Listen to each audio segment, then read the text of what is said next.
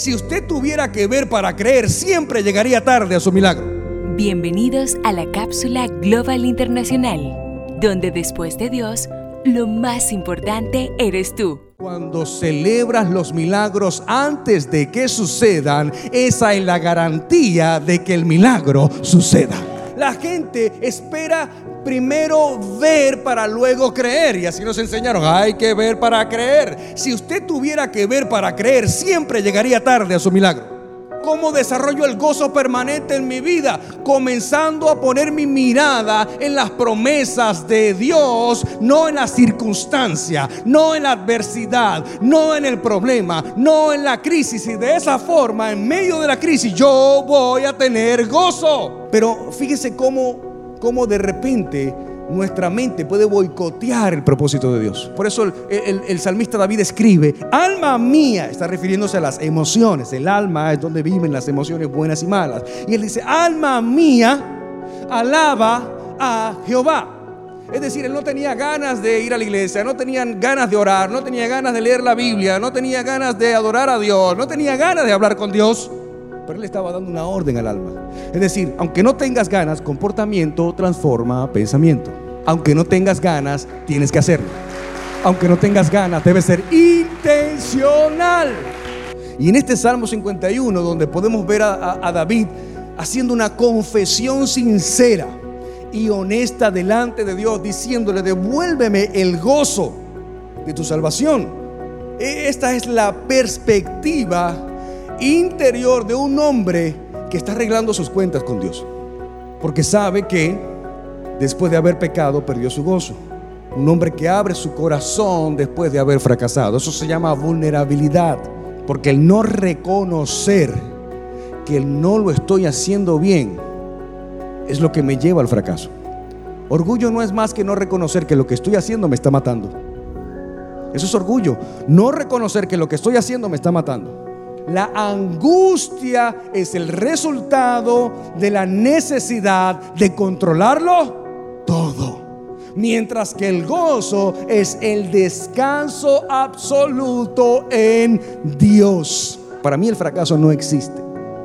El fracaso es una herramienta que el enemigo ha utilizado para hacerte creer que eres un derrotado y una derrotada. Al contrario, el fracaso forma parte del éxito.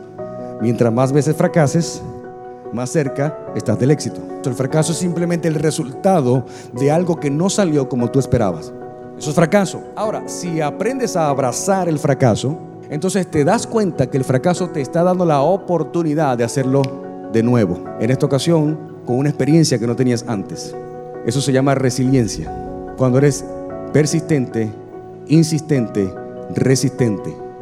Por eso Dios le permite al rey David, donde dice conforme a mi corazón, dice Dios, le permite atravesar cualquier cantidad de crisis a nivel de paternidad, a nivel de reinado, aunque fue un rey espectacular, fue un terrible padre, pero fue un pecador, cometió adulterio, fue un asesino, mandó a asesinar al esposo de la mujer con la que adulteró y aún así Dios dice conforme a mi corazón. ¿Por qué? Porque David fue vulnerable. David nos enseña que vamos a cometer errores, que vamos a atravesar fracaso, pero que a la final Dios está contigo porque eres conforme al corazón de Dios. Siempre anda en gozo el que le sirve a Dios. ¿Por qué? Porque está haciendo su voluntad, está siendo obediente. Por eso cuando David dice devuélveme, es porque él perdió el gozo a través del pecado. Ya no había gozo en él, nos sentimos mal.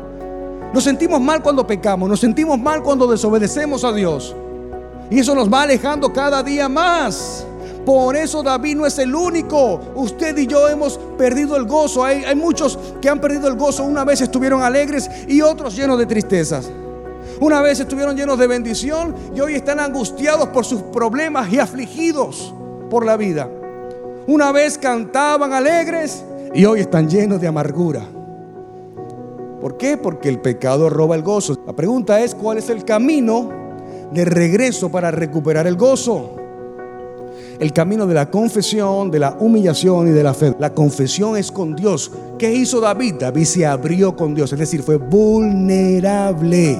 después de haber fracasado, después de haber pecado, después de haber errado, fue a donde Dios y le digo, Señor, devuélveme el gozo de tu salvación y colócame un espíritu de obediencia que me someta. Lo segundo es humillación. ¿Qué es la humillación? Reconocer que necesitas a Dios en tu vida. Y lo tercero es fe. Nos enseñaron, como les decía hace un momento, que primero tengo que ver para luego creer. No, la fe es lo que nos enseña a creer en la promesa de Dios. ¿Por qué Dios no te habló del desierto si había un desierto? Porque Él no quiere que te enfoques en el desierto.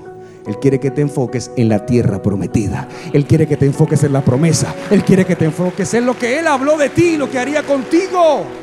Recuerda seguirnos en nuestras redes sociales. Arroba Global Santo Domingo.